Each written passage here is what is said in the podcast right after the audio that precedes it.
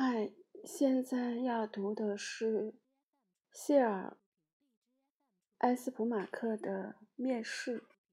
然后，谢尔埃斯普马克是瑞典著名的诗人、作家、文学评论家、文学教授，曾经担任过斯德哥尔摩文学大学文学学院的院长，现在是评选诺贝尔文学奖的瑞典学院的终身院士。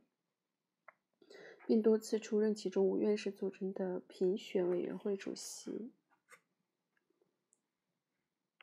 他的主要著作有长篇小说的系列《失忆的年代》，还出版有长篇小说《伏尔泰的旅程》、诗集十一本和文学评论集多本，其中包括介绍瑞典的诺贝尔文学奖、得奖诗人马丁松的传记《大师马丁松》和专门介绍诺贝尔文学奖评奖。原则的专注，诺贝尔文学奖选择标准的探讨。此外，中文还出版有诗集《黑银河》，是春风文艺出版社出版的，嗯，是李李毅翻译。埃斯普马克还获得很多项的瑞典和国际重要文学的奖项，包括瑞典的贝尔曼文学奖、特朗斯特罗。莫文学奖和意大利德尼诺文学奖及卡皮罗文学奖等等。然后，本身现在读的这本书是世纪出版，世纪出版集团出版的是它这个是一年代长篇小说，可能有六本，然后这是其中的第三本。中文版的序言是这样子写的。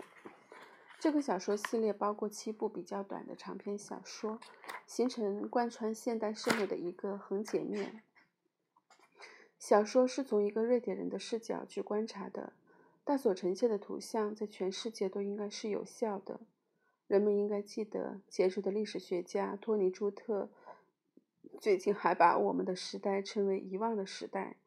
在世界各地很多地方都有人表达过相同的看法。从米拉·昆德拉一直到格尔维达尔，昆德拉揭示过占领捷克的前苏联当权者是如何抹杀他的祖国的历史，而维达尔把自己的祖国美国叫做健忘症和众国。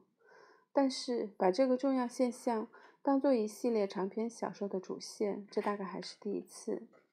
在失忆年代里，作家转动着透镜聚焦，向我们展示这种情景。用的是讽刺漫画式的尖锐笔法。记忆在这里只有四个小时的长度，这意味着：昨天你在哪里工作，今天你就不知道了。今天你是脑外科医生，昨天也许是汽车修理工。今天晚上已经没有人记得前一个夜晚是和谁在一起度过的。当你按下门铃的时候，你会有疑问：开门的这个女人会不会是我的太太？而站在他后面的孩子会不会是我的孩子？这个系列几乎所有长篇小说里都贯穿再也找不到自己的亲人和情人的苦恼。失忆是很适合政治权力的一种状态，也是指和经济活动纠缠在一起的那种权利，可谓如鱼得水。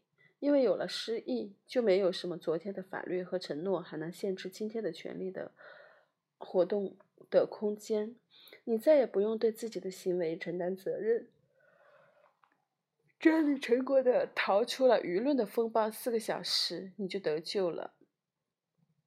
这个系列的七部作品都可以单独成篇，也是对这个社会语境的七个不同的切入视角。第一个见证人，失忆中的主角是一个负责教育的官僚，至少对这方面的灾难好像负有部分的责任。第二个见证人是一个喜欢收买人心的报刊主编，好像对于文化方面的状况负有部分责任误解。第三个见证人是一位母亲，为了两个儿子牺牲了一切，儿子们则要在社会中出人头地，还给母亲一个公道。面试。第四位见证人是一个建筑工人，也是工人运动的化身，而他现在开始自我检讨，评价自己的运动正确与否、忠诚。下一个声音则是一位被谋杀的首相，为我们提供了他本人作为政治家的生存状况的版本。仇恨。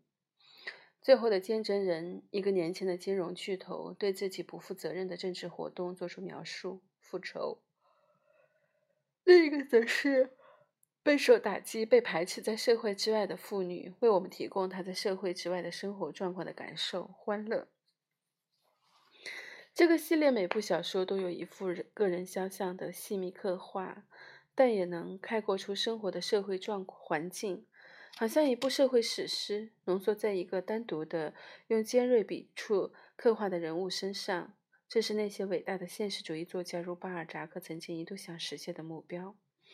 但这个系列写作计划没有这样去复杂、复制社会现状的现实的雄心，而只是想给社会做一次 X 光透视，展示一代现代人内心生活的图片。它展示人的焦虑不安。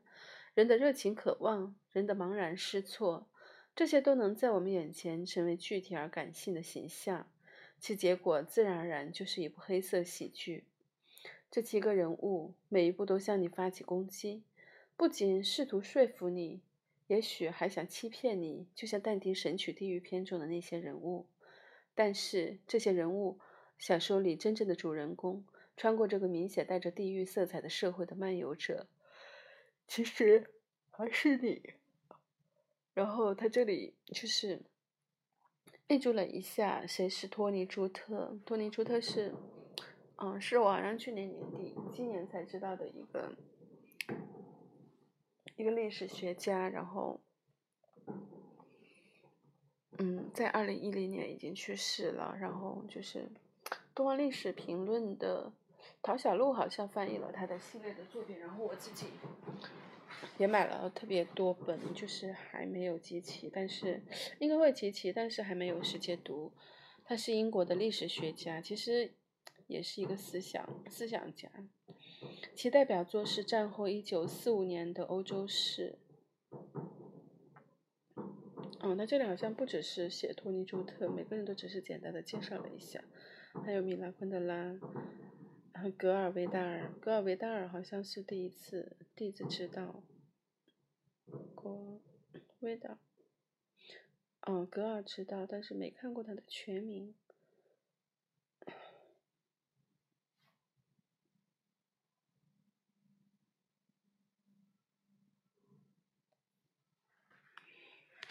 然后现在就是转入小说的正文，是很短的。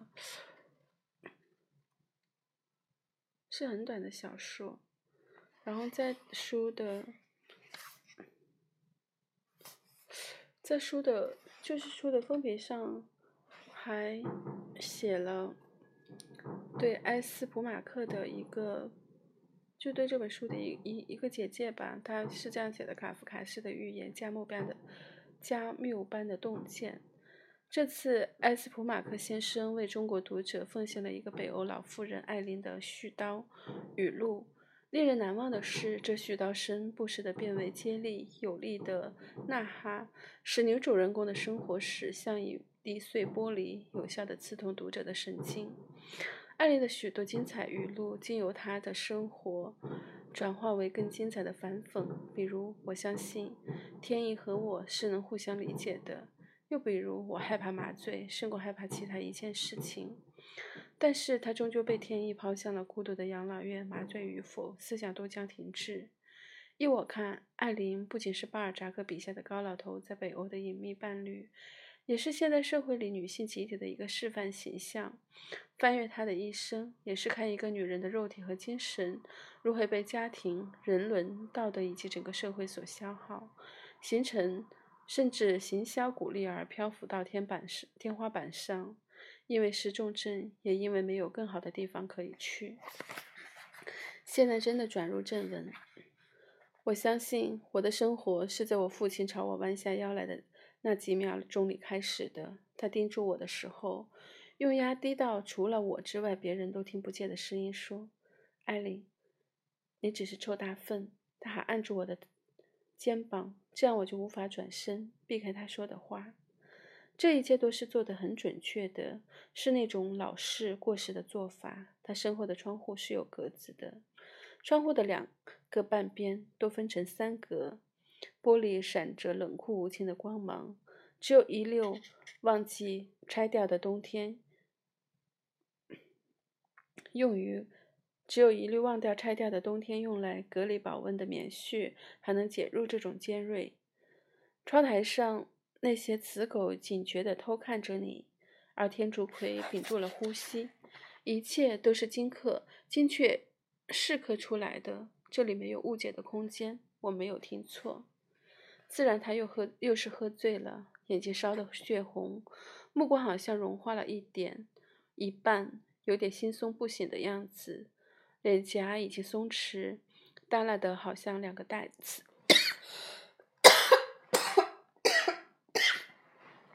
而他用一个食指在我的眼前晃来晃去，吓唬我。这手指还和他的整只手一样颤抖不停，就好像他身体里已经没有什么骨骼。而散架了，或者关节已经松软的再也撑不起来了。但是醉酒也并不会改变什么，恰恰相反，正是在这种醉醺醺的状态里，他能把真正装在内心里的东西释放出来。你是不受欢迎的，而你就证明我们做对了，该死的对了。外面有一个世界，但是这世界直径也不超过几百米。一切都是围绕着这些肮脏瓦片盖顶的低矮牌坊活动着。没有树，基本上没有绿色。那些修剪过的柳树在比较远的地方，像是在守卫着朝向田野的边界。朝向那些不是这个世界的一切，真实的来自窗户前那些嚼舌女人的说话声，是院子里孩子们大呼小叫的声音。嘿，娘！把茅坑钥匙扔下来，再给我扔个三明治。在底层放着父亲当做工具房用的一间小屋子、小房子，它好像是个电工，一直有电火花紧张地围绕着它散射。这是一个压缩了的世界，但是天空就像一个凹凸不平的垃圾桶盖。盖在有坍塌的房顶上。有传言说，在外面发生什么事情，亲戚们驾着马车到了下乡的旷野上。中国的皇帝有着和《安乐斯报》的纸张一样的脸色，甚至还有独还有画独木舟的黑人，独木舟的黑人翻倒在激流险滩里的危险。不过这些都是传说，都是故事，没什么真的。这个小小的世界没有我的位置，我只是个过客。无论如何，我母亲肯定还在这里面，但是我看不见她，肯定是我的眼睛有什么不对头，或者是她有意不让我看见她。不管怎么说，在这幅图景里没有她，可是总还是多出一个人。我能用我燃烧发烫的脸颊感觉到是谁，只是臭大粪。我没做什么事情。可以证明这些话是对的。一个孩子不会做什么事，让一个成年成人有权利去诅咒。不，重点不在于我会做什么事情，而是我父亲对我有什么感觉，对我有什么预期。他的判断不是总结我们已经做过的事情，而是预言未来。他布满血丝的红眼睛盯着我的未来，而他松垮的嘴唇动弹着，努力说出那些话。说出他以为他在未来那里看到的东西。他不想要我，而我的母亲也躲了起来，躲开今天的一道道试探他的目光。不论是我父亲还是我母亲都不要我，而我就在心里不情愿，也得说他们是对的。这是我人生。